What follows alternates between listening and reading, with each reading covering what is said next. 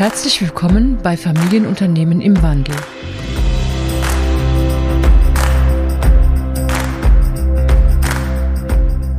Hallo und herzlich willkommen zur nächsten Folge von Familienunternehmen im Wandel, dem Podcast zur gelingenden Unternehmensnachfolge und dem zukunftsweisenden Kulturwandel in Familienunternehmen. Heute beginnt eine neue Staffel ich hatte ja vor zwei, drei Wochen schon eine Staffel begonnen. Da ging es um die vielen Varianten, die möglich sind, Unternehmensnachfolge zu betreiben. Und heute geht es um Unternehmen, ich sage jetzt mal uralte Unternehmen, jahrhundertealte Unternehmen, die über mehrere hundert Jahre äh, bestehen. Und die Frage, wie gelingt diesen Unternehmen das? Was machen die vielleicht anders? Und was können wir alle von diesen Unternehmen auch für unsere eigene Zukunftssicherung lernen, gerade in Zeiten von Krisen? Und diese Idee kam von einem Unternehmer zu mir, der heuer knapp 450 Jahre seines Bestehens feiert. Und ich fand die Idee wunderbar, von diesen Firmen und Menschen zu lernen. Denn das ist für mich ein Ausdruck von höchster Wandelfähigkeit, wenn jemand ein halbes Jahrtausend äh, schon fast äh, mit seinen Produkten äh, immer wieder erfolgreich ist. Und obwohl sich dieses Projekt mit dem Unternehmer jetzt in den Herbst verschoben hatte, habe ich begonnen, eben jetzt mit Unternehmen ins Gespräch zu kommen, weil mich dieses Thema wirklich begeistert. Und so werde ich künftig mit einem Unternehmen pro Quartal darüber sprechen, wie sie das gemacht haben. Und sollten Sie selbst ein Unternehmen sein oder haben, das wenigstens zwei Jahrhunderte alt ist oder mindestens in der zehnten Generation ist, oder Sie kennen einen Unternehmer, der vielleicht Interesse hat, seine Geschichte hier vorzustellen, dann melden Sie sich bitte bei mir unter www.wegeimwandeleinwort.com. Das älteste Unternehmen in Deutschland, habe ich übrigens gestern noch recherchiert, ist die Coatink Company in Siegen. Das Unternehmen wurde 1502 gegründet, also ein wirklich ein halbes Jahrtausend. Und oft hört man ja, dass Firmen sagen, es gibt uns seit 872 speziell Brauereien. Aber da ist es natürlich so, dass äh, die Ursprünge meistens in den Klostern stattgefunden haben und äh, quasi nicht in die Messung der ältesten Unternehmensgründungen mit einbezogen wird. Und heute möchte ich mit einem ganz außergewöhnlichen Unternehmen beginnen und ich freue mich wirklich, äh, mit so einem ganz ungewöhnlichen Unternehmen äh, zu beginnen. Ich habe das Unternehmen erst selbst vor ein paar Monaten hier in Bad Tölz kennengelernt, hat mir sehr viel Freude bereitet und dazu ist heute der Karl-Heinz Bille hier. Hallo Karl-Heinz. Hallo Franz, freut mich, dass ich da sein darf. Ja, ich freue mich sehr, dass du heute hier da bist. Ja, sag doch mal ein paar Worte zu dir und, äh, und dann schauen wir uns dein Unternehmen mal an. Schauen wir uns das Unternehmen an. Also ich bin einer der Leiter des Tölzer Marionettentheaters. Ich leite das mit meinem Kollegen Albert Malimotta und bin Puppenspieler in der neunten Generation. Das Ganze wurde bei uns in der Familie 1794 gegründet. Das Ganze ist also auch nachweisbar mit einem Stammbaum, geht wahrscheinlich auch länger zurück, aber dieses wurde noch nicht erforscht. Ja, das muss man sich mal vorstellen. 1794. Äh, das war Aufklärung, die französische Revolution war gerade so am Beginn. Robespierre wurde ermordet. Genau. Äh, Goethe war unterwegs. Richtig. Äh, Kant hat seine berühmte äh, erste Niederschrift gemacht. Napoleon stand äh, vor der Tür sozusagen. Mozart ist gerade gestorben, Beethoven geboren worden. Und Deutschland war ein heiliges römisches Reich deutscher Nation um das einfach mal so in den Blickwinkel zu bringen, genau, wann dein wann, Unternehmen, in welchem Kontext dein Unternehmen entstanden ist. Genau, das ist, also das Ganze bei uns ist also in, in Holland entstanden, daher stammt auch mein Name Bille, das kommt von einem Pillendreher, muss also auch ein Apotheker gewesen sein. Okay. Und das ist ganz witzig, weil das Tölzer Marionettentheater ist auch von einem Apotheker gegründet worden. Das gibt's ja nicht. Ja, das ist ganz witzig. Ging dann über Dänemark. Da gibt es auch ein Schloss. und einen Fluss von unserer Familie. Äh, unsere Familie war damals auch adlig. Wir hatten also auch ein Familienwappen. Das Ganze wurde aber dann sozusagen versoffen. und das ging dann weiter, kam dann nach Deutschland, also in die damalige DDR, also äh, kann ich es noch, noch nachvollziehen, wie das Ganze gelaufen ist. Und es ist wirklich eine spannende Familiengeschichte, die ich da habe, weil äh, es von meinem Ur-Ur-Urgroßvater zum Beispiel, die sind im Krieg gefallen zum Beispiel. Und dann Im Welchen muss man ja hier schon fragen? Im Zweiten Weltkrieg. Mhm. Ähm, Ersten Weltkrieg natürlich auch, mhm. natürlich. Und dann haben meistens die Frauen weitergemacht. Die Aha. haben sich neue Männer gesucht und haben weitergemacht. Und das Besondere war immer, es wurde damals live gesprochen. Also da war das ja eine, eine Wanderbühne also mit Zirkuswagen und die sind dann von Ort zu Ort gezogen und da gab es ja damals noch nicht diesen Kasperl, wie man heute klassisch kennt, sondern es war der Hans Wurst. Mhm. Und der hat dann immer die Geschichten vom Nebenort erzählt, was da überall passiert ist. Und es war eine lustige Geschichte eigentlich. Oder man hat in den Pausen zum Beispiel gezaubert. Das war eigentlich Tages, Tageszeitung und wirklich Vergnügen mit, mit allen Schikanen eigentlich. Und wenn man dann, sagen wir mal, ein oder zwei Wochen auf, der Ort, auf dem Ort war, dann zog der Puppenspieler sozusagen in, ins nächste Ort. Mit so einem Planwagen oder wie sind die da unterwegs? Eigentlich wie, wie Zirkus Krone mit, mhm. mit richtigen Zirkuswagen. Mhm. Äh, der einzige Nachteil, also das habe ich von meinem Vater erfahren, ein Puppenspieler hatte nie einen Traktor, sondern er hatte nur die Wagen. Also er hatte sich immer einen Bauern suchen müssen, der ihm ah. die Wägen auf den nächsten Ort ziehen muss. Okay. Und ich habe es ja auch noch selbst erlebt. Mein Vater, also wo wir dann hier im, im Westen sozusagen waren, hatte er zwei Zirkuswagen vom Zirkus Krone. Also ich hab, bin in, in einem Packwagen groß geworden. Wir hatten also nicht Stockbetten, weil wir waren fünf Kinder, wir hatten vier Stockbetten, weil die Wagen ja so schön groß waren. Und wir hatten ja auch den großen Vorteil, weil die Figuren damals wesentlich größer waren. Ich hatte zum Beispiel als Kind die Kostüme der Figuren an. Ah. Das war auch eine ganz witzige Geschichte eigentlich. Ja, du hast ja erzählt äh, gestern im Vorgespräch, dass diese Figuren früher ja bis zu einem Meter zum Teil groß waren. Ja, die waren ziemlich groß und ziemlich schwer, weil teilweise die Köpfe aus Gips, die Hüfte aus Gips, die Oberschenkel, Unterschenkel aus Gips waren. Also die hatten schon so an die 30, 35 Kilo. Mhm. Und dann, das war richtige schwere Arbeit eigentlich, so ein, ein Theaterstück. Ja, ich durfte ja, äh, ja, eröffnet ja nach dem Theater, nach der Vorstellung auch die Bühne nach hinten und ich durfte ja sehen, wie, wie ihr da operiert. Und es, ist, sieht schon sehr anstrengend aus, wenn ihr da so vorgebeugt mit den, wie sagt ihr zu diesem? Mit dem Führungsholz. Dem Führungsholz steht. Ja. Und wenn man sich da vorstellt, sowas wiegt da 20, 30 Kilo, dann ist das wirklich über so eine eineinhalbstündige Aufführung eine starke Belastung. Da braucht man genau. gut die Rückenmuskeln, genau. nehme ich an. Ja, aber heutzutage machen wir natürlich die Figuren anders. Ja. Äh, heute ist natürlich alles Holz geschnitzt. Mhm. Und das ist die leichteste Figur, die wir momentan haben. Das ist der kleine Gauner aus der Klugen, der hat so um die 800 Gramm Aha. und geht jetzt ungefähr so bis 5 Kilo ungefähr. Ja. Aber es ist trotzdem, wenn man zweieinhalb Stunden im rechten Winkel auf der Brücke steht, ist trotzdem noch eine anstrengende Arbeit. Ich kann mich erinnern, ihr habt ja da auch gezeigt, dass ihr äh, diese Dinge, zu, also Teile davon auch aus dem 3D-Drucker macht. Und das hat mich dann eben auch fasziniert, weil wir ja hier sprechen von 1794 bis 2023. Äh, das heißt, da fließt dann äh, einerseits sehr viel Tradition, aber dann auch die Moderne äh, gleich, gleichwertig mit ein. Ja, ich glaube, das ist aber auch das, ähm, das Erfolgskonzept des Puppentheaters, also zumindest im, sagen wir mal, im Tölzer Marionettentheater, weil ich zum Beispiel auch mit den Figuren von meinen Eltern spiele, dass man die Tradition aufrechterhält, aber auch in die Moderne geht, also auch moderne Techniken einsetzt. Und das ist das Spannende am, am Marionettentheater, dass man sich nicht auf, eine, auf ein festes Schema festlegt, das alles gleich ist, sondern dass man variiert. Wir haben zum Beispiel auch keinen Standard in den Führungshölzern, sondern wir benutzen alle möglichen Führungshölzern das Führungsholz, was die Figur braucht. Mhm.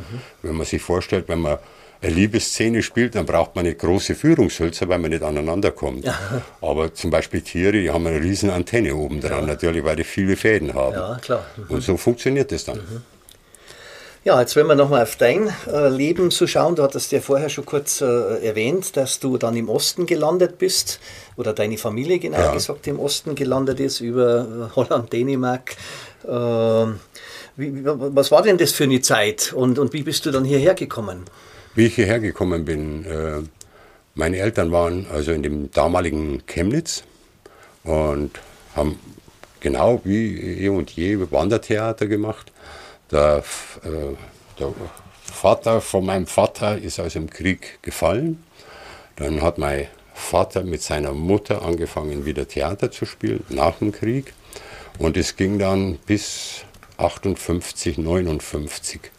Und dann hat mein Vater Berufsverbot gekriegt, weil das Regime einfach gesagt hat, wir sollen keine Märchen mehr spielen, wo König, solche Sachen drin vorkommen. Er sollte also andere Sachen, also stülpt man Karl und das sind so, das sind so Sachen, wo man sagt, muss man nicht haben.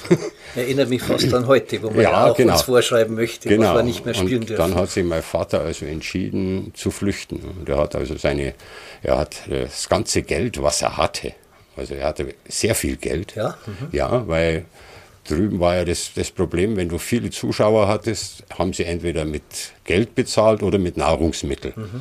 Und das Geld konntest du ja aber auch nicht ausgeben. Mein Vater wollte sich mal einen P4 kaufen, hat ihn aber nie gekriegt. Also hat er das ganze Geld in einen Mantel eingenäht und ist über die U-Bahn in Berlin mit drei Kindern geflüchtet. Ah.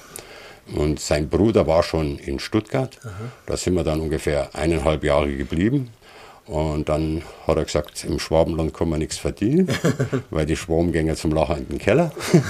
dann sind wir nach München und dann hat mein Vater, im Prinzip hat er einen Herrn Kraft kennengelernt, der war in München im Stadtmuseum, der sich um die Puppenspieler gekümmert hat.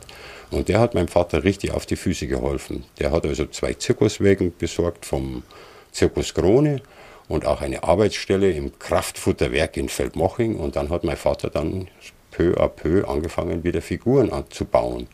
Mit dem Unterschied, dass er sie nicht mehr so groß gemacht hat sondern er hat sie nur auf 70 Zentimeter begrenzt. Und das war ein großer Vorteil, weil dann die Bühne nicht so riesig war wie früher. Ah. Früher wurde eine Bühne aufgebaut, das hat drei Tage gedauert. Mhm. Und so hat er eine Bühne konstruiert, die in einer Stunde gestanden ist. Und das war ein großer Vorteil. Da konnte man dann in den Schulen, Kindergärten spielen.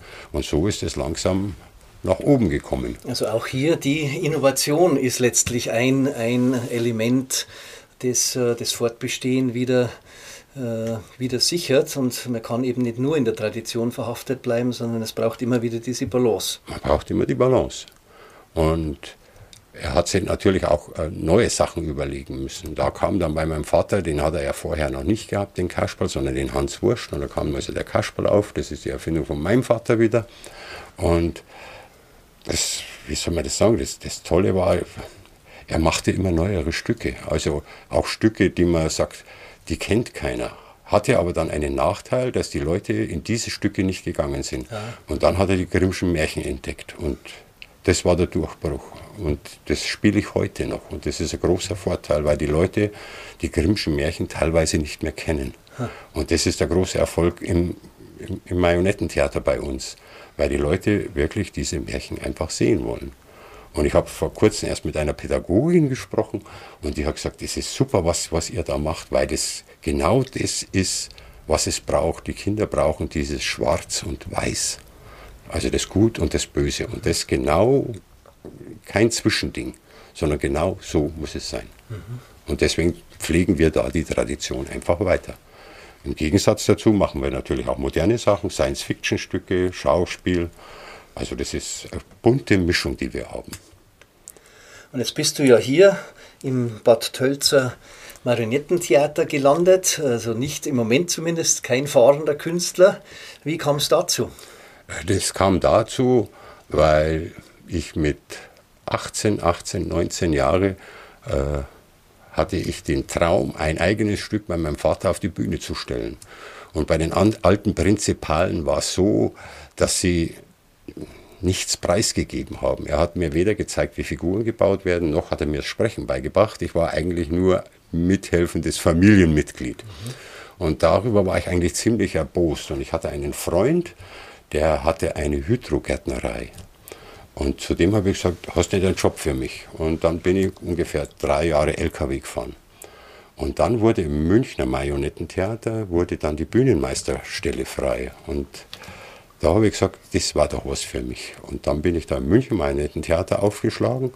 Und der Herr Schatt, der damalige Direktor, der war total begeistert, weil ich natürlich aus einer Puppenspielerfamilie kam. Und der hat mich wirklich nach oben gepusht, weil ich habe da kennengelernt, wie man zum Beispiel Opern mit Marionetten spielt und Schauspiel macht. Das hat ja mein Vater ja nicht gemacht. Mhm. Und da war ich dann 17 Jahre Bühnenmeister im München Marionettentheater. Und wo dann der Chef dann zu alt war, der war dann schon über 90, dann wurde das Theater auf, aufgelöst. Ich habe zum Beispiel auch den ganzen Fundus vom München Marionettentheater, den habe ich von seiner Tochter dann geschenkt bekommen. Und dann habe ich nicht gewusst, was machen wir jetzt? Und dann wurde das München Marionettentheater ausgeschrieben und das Tölzer Marionettentheater gleichzeitig. Und wir haben uns dann mit meinem Kollegen zusammen für beide Theater äh, beworben. Und ich habe damals schon mit der Stadt München immer etwas Schwierigkeiten gehabt, weil du ja für jeden Scheinwerfer hast du irgendeinen Antrag stellen müssen und alles mögliche. Und dann habe ich zu meinem Kollegen gesagt, wir gehen einfach nach Tölz. Mhm. Und dann sind wir so, sind wir dann in Tölz gelandet. Okay. Das war nämlich ganz witzig. Das ist wunderbar, weil sonst hätten wir uns wahrscheinlich nicht kennengelernt. Ja, denn weil, weil mein Kollege, weil die Stadt Tölz wusste ja nichts von uns, ja. sondern das habe ich erst danach erfahren. Also die Stadt Bad Tölz hat sich dann beim Münchner Marionettentheater, beim Schatt, hat sie die dann informiert, wer wir sind und was wir sind. Und dann mussten wir natürlich beim Stadtrat aufschlagen und uns vorstellen. Und dann hatte mein Kollege natürlich die Ratschkattel dabei und hat da was aufgeführt. Und so sind wir an das Theater ah. gekommen. ja, und dann war es ja so, heuer im Frühjahr gab es ja die äh, Thomas Mann Woche ja. hier in Bad Tölz. Thomas ja. Mann hat ja eine Zeit lang in Bad Tölz äh, gelebt. Ja. Und da habt unter anderem ihr ja auch äh, äh beigetragen, indem ihr den Dr. Faustus äh, aufgeführt habt. Ja. Und es war ja nicht nur eine ähm, eine von vielen Aufführungen, sondern für dich war das ja ganz was Besonderes. Das hattest du ja auch da erzählt. Da kriegst du wieder Gänsehaut. Ja, genau. Weil das ist ein, ein, ein richtiges, schönes, altes, traditionelles Puppentheater. Und das ist das, was, mich, was ich meinem Vater ankreide, dass er uns das Sprechen nicht beigebracht hat. Ich kann zwar den Text vom Dr. Faust, aber es gibt kein Textbuch. Und die ganze Geschichte ist so entstanden, der Dr. Faust ist immer Generationen weitergegeben worden. Also nur mündlich. Es gibt, es gibt nichts Schriftlicheres darüber. Und ich war in der glücklichen äh, Lage, dass wir eine Aufnahme vom Dr. Faust ha gehabt haben, weil mein Vater hat den im Münchner Marionettentheater mal aufgeführt, auch als eine Sondervorstellung. Und da haben wir das heimlich aufgenommen, weil mein Vater strikt dagegen war. Ah. Und so sind wir zu der Aufnahme mhm. gekommen. Und das haben wir dann in Tölz hier auf die Bühne gestellt. Das heißt, du warst praktisch, könnte man sagen, mit deinem äh, schon verstorbenen Vater hier auf der Bühne an diesem Abend. Es war für mich wirklich, äh, ja, wie soll man sagen, mir hat es fast den Hals zugeschnürt, weil ich spiele auch mit Aufnahmen von meinen Eltern in den Kinderstücken. Und mein Vater war ein sehr guter Sprecher, meine Mutter auch. Mein Vater, der konnte sich während des Stücks in den Rollen selber sogar unterbrechen. Und beim Dr. Faust ist der einzige Nachteil für mich, er hat, der spielt den Dr. Faust, wenn er jung ist, mit der Originalstimme. Also da hat er die Stimme nicht verstellt. Aha. Und da zerwürfelt es mich etwas. Ja, weil das ist dann das wahres Leben. Das ist dann das wahre Leben. Mhm. Ja. Aber es war trotzdem ein tolles Erlebnis. Mhm sehr ganz spannender Aspekt in Bezug auf Unternehmensnachfolge, so ja. eine Erfahrung zu ja. machen. Die macht ja. jetzt nicht jeder Nachfolger, dass er mit seinem mit der Stimme seines Vaters nochmal in seinem eigentlichen Geschäft, so nenne ich es jetzt genau. mal, äh, äh, parallel auftritt. Und es war ja auch sehr berührend, dich äh, da zu erleben. Und, und du hast ja auch schon angekündigt, dass das ein ganz besonderer Abend ja. äh, heute ist. Und du hast ja beschrieben, dass die, ähm, dass die äh, es nur mündlich weitergegeben äh, wurde. Und ich äh, meine, wir haben ja hier auch Goethe in dieser Zeit äh, ja. nach der, der Gründung und äh, du hattest ja auch so eine Theorie, äh, weil der, dieser goethische Faust kam ja nach diesen äh, alten äh, mündlich weitergegebenen Geschichten. Ja, also unter den, unter den Puppenspielern, die also den, ich kann ja auch in meiner Verwandtschaft kramen, sind sie alle der Meinung, dass Goethe also irgendwann in irgendeinem Faust-Puppentheater war mhm. und danach seinen Faust geschrieben hat. Weil es gibt ja nicht nur den Puppenfaust, den Goethe-Faust, es gibt ja mehrere Variationen. Ja. Also es hat jeder irgendwo an seinem Faust rumgestrickt. Ja. Und äh, ich finde das einfach spannend, weil es gab ja auch im Osten ab und zu mal ein, ein Faustfestival, wie viele verschiedene Texte es da gab. Mhm. Aber es, es, ist einfach spannend immer. Aber wie man sieht, das hat man ja auch hier in Tölz gesehen, der Zulauf war gigantisch. Ja. Also es ist irgendwo bei den Leuten immer im Hinterkopf. Das hat mich gewundert. Also ich war ja, glaube ich zumindest, äh, ich war sicher als Kind im, im Marionettentheater oder in der Augsburger Puppenkiste. Äh, aber als Erwachsener kann ich mich nicht erinnern, dass ich im Marionettentheater war. Und wie du gestern auch schon im Vorgespräch gesagt hast, viele haben so ein Image, äh, dass das nur Kasperltheater ist. Und ein bisschen hatte ich das auch und habe aber wohl irgendwann mal äh, im, im, Nebensatz bei meiner Frau erwähnt, dass ich gern mal ins äh, Tölzer äh, Marinettentheater gehen würde. Und dann hat sie mir es eben zum Geburtstag äh, geschenkt. Und so kam ich letztlich zu euch. Und ich muss wirklich sagen, ich war fasziniert, ich kriege jetzt selbst Gänsehaut. Also was mich am meisten fasziniert hat, wie schnell äh, ich oder wir mit diesen Puppen in Beziehung gegangen sind. Ja, wie schnell man das Publikum fangen kann. Ja, äh, also ja. wie wenn das äh, äh, lebende Wesen wären. Mhm. Und ich kann mich erinnern an der Bühne, als wir hinten waren, da war auch ein Mann und der hat die Puppe dann in den Arm genommen und, und sie fast zärtlich, äh, zärtlich berührt, äh, wo ich das Gefühl hatte, unglaublich, welche, äh, was da passiert ja. innerhalb von ein, zwei Stunden. Das ist schon, schon fantastisch. Also äh, eine, eine, schöne Anekdote ist ja auch, wir spielen ja auch den Brandner Kasper. Ja. Und da ist ja der Strasser dabei als ja. Sprecher. Wir haben nämlich den großen Vorteil, dass wir sozusagen die Originalstimmen haben. Also Gustl Bayer haben wir Toni Berger. Und ah, da sind ja. wir durch Zufall sind wir da dran gekommen, weil wir wollten den Brandner machen und müssten in ein Tonstudio. Wir brauchen ja Tonaufnahme, wir können ja nicht selber sprechen. Und dann waren wir in München in einem, einer Schauspielschule und wir haben ehrlich gesagt keine Sprecher gefunden. Und dann, der Kurt Wilhelm hat ja in Straßlach gewohnt und dann sind wir zu dem gegangen und haben gesagt, äh, wir würden den gerne machen. Und dann war er total dagegen. Und dann haben wir einfach gesagt, wir machen mal über Figuren, spielen ja noch was vor und dann reden wir nochmal drüber. Und dann war er im Theater, dann haben wir ihm den Brandner haben wir natürlich so angelegt, wie damals Strasser, Berger waren. Ja. Und dann hat er sich das angeschaut und dann war er so begeistert, dass er uns die Rechte und die Tonaufnahme geschenkt hat. Ja. Und dann war die, die Frau Strasser war dann in der Premiere und die war sowas fasziniert, weil sie gedacht hat, ihr Mann steht auf der Bühne. Die kam dann hinter die Bühne und hat dann gesagt, ah, das Puppel ist ja so klar, weil durch die optische Täuschung bei einer Guckkastenbiene wird jetzt alles ein bisschen größer. Und hat gesagt, den nehme ich gleich mit. dann habe ich gesagt, das geht nicht, weil Oma noch dran hängt. Aber hat ja fast eine ähnliche Erfahrung dann wie du, dass sich ja, also auf der Bühne genau, nochmal mit ihrem Mann in, in, in, ja, in, Bezug war. Ja. Hat war, der noch gelebt damals? Nein, der hat leider nicht der mehr gelebt. Schon, er war auch schon gestorben. Tot, ja, genau. Ja, also das, das sind, ist wirklich und das ist auch, das, ist, das merkt man oft beim Publikum, dass, dass viele in ihrer Kindheit viel im Marionettentheater waren und jetzt kommen sie so mit 70, 80 und dann ist das immer ein Wow-Effekt. Mhm. Und das ist das Witzige an der Geschichte. Wenn sie einmal da waren, kommen sie immer ja, wieder. Ja, ich werde auch wieder kommen. Du hast ja auch noch eine schöne, äh, ein schönes äh, Beispiel gebracht von einem Vierjährigen, wie der das äh, Marionettentheater erlebt hat. Ja, ich habe eine Kindergartenvorstellung gehabt und da kam ein Vier- oder Fünfjähriger zu mir und sagte dann, schaute mich mit großen Augen an und sagte dann, toller Film, 3D, ohne Brille. Ich habe mich echt auf die Zunge beißen ja, müssen. Ich, ich finde es auch wirklich äh, ganz nett, ja.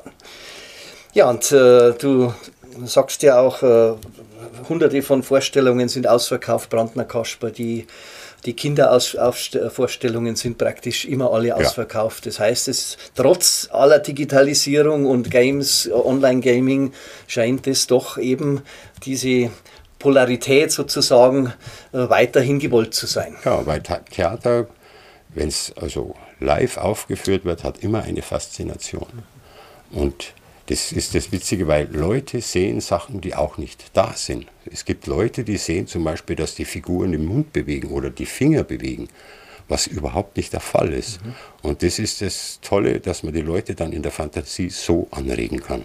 Was ja bei Erwachsenen heutzutage gar nicht mehr so einfach ist. Die Erwachsenen kann man super betrügen.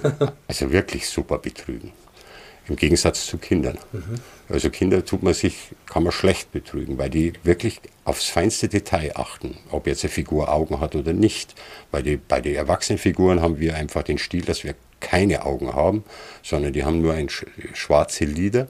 Und wenn die durchs, durch den Scheinwerfer gehen, ersetzen wir so durch den Schatten die Mimik. Ah, oh. Und das geht bei Kindern nicht. Mhm. Bei den Kindern gehen die Augen ab. Mhm, die schauen genau hin. Die schauen genau hin. Mhm. Weil wenn sie ohne Augen spielen, können sie etwas lockerer spielen, weil sie können etwas die Theatergesetze umgehen, weil die Figuren müssen sich beim Sprechen nicht unbedingt anschauen, mhm. sondern sie können es Richtung Publikum drehen. Ah, ja. Das ist der mhm. Vorteil. Bei Kindern funktioniert das nicht. Ja, weil das sagt er, in den Augen ja, liegt genau. die Seele und Richtig. wenn man die, diesen genau. Kontakt nicht aufbauen genau. kann, dann spüren die genau. das sofort. Ja, wenn wir jetzt in die Zukunft schauen, 200, äh, was haben wir jetzt, 23, das wären also 229 äh, Jahre, ja. seid ihr jetzt äh, unterwegs.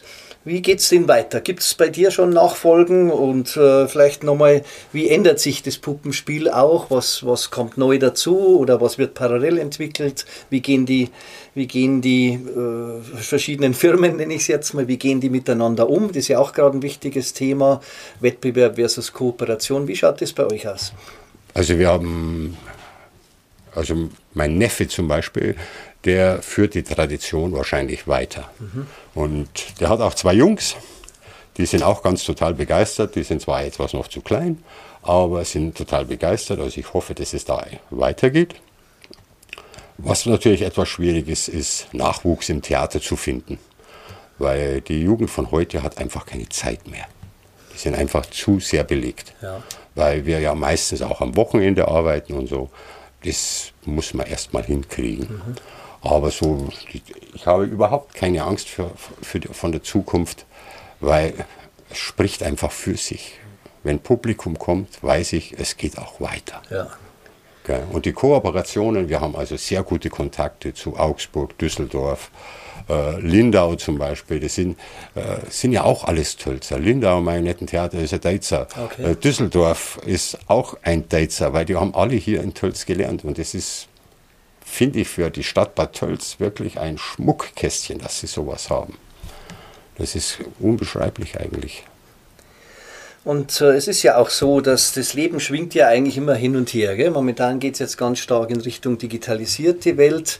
Und äh, jede Veränderung in eine Richtung bringt automatisch immer die Veränderung in die andere Richtung mit hervor. Das heißt, es wird sicher weiterhin Menschen geben, die das Analoge gerade deshalb suchen, weil es vielleicht immer äh, seltener wird.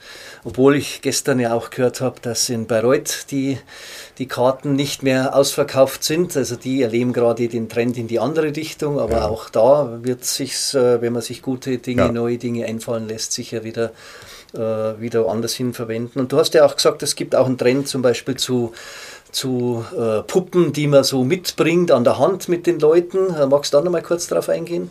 Ja, das ist halt nicht so meine Sparte. Also ich, mhm. bin, ich bin der Meinung, der Trend läuft einfach zum offenen Spiel. Also Schauspieler mit Püppchen am Schoß oder Stellfiguren, die man auf dem Tisch hat.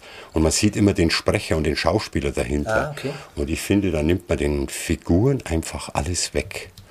Weil es ist zwar dumm, wenn ich sage, der Zuschauer im Theater, wo der Akteur versteckt ist, aber der Zuschauer merkt trotzdem, dass das Herzblut über die Fäden in die Figur geht und nach draußen. Und das merkt der Zuschauer. Und das geht leider beim offenen Spiel verloren. Ah, okay.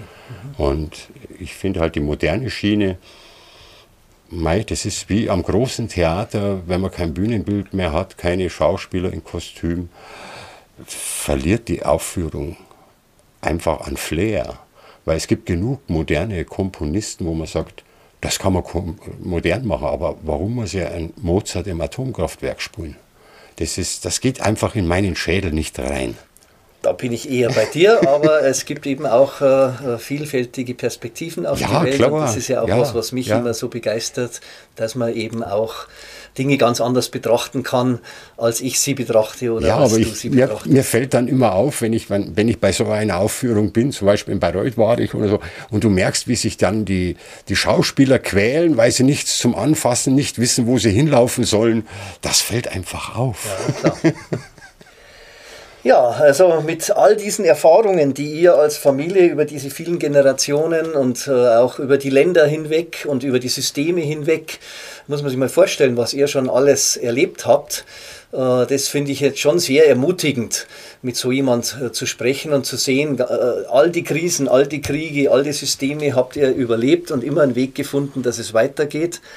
Was würdest du denn jetzt einem Familienunternehmer, äh, der jetzt nicht im Puppenspielersegment ist, sondern ein Maschinenbauunternehmen oder so raten, äh, aus deiner oder eurer Erfahrung, was, was heißt denn Zukunftssicherung äh, über, über deutlich größere Zeiträume hinweg? Was braucht es dafür? Was es dafür braucht, sein Herz, finde ich. Aha.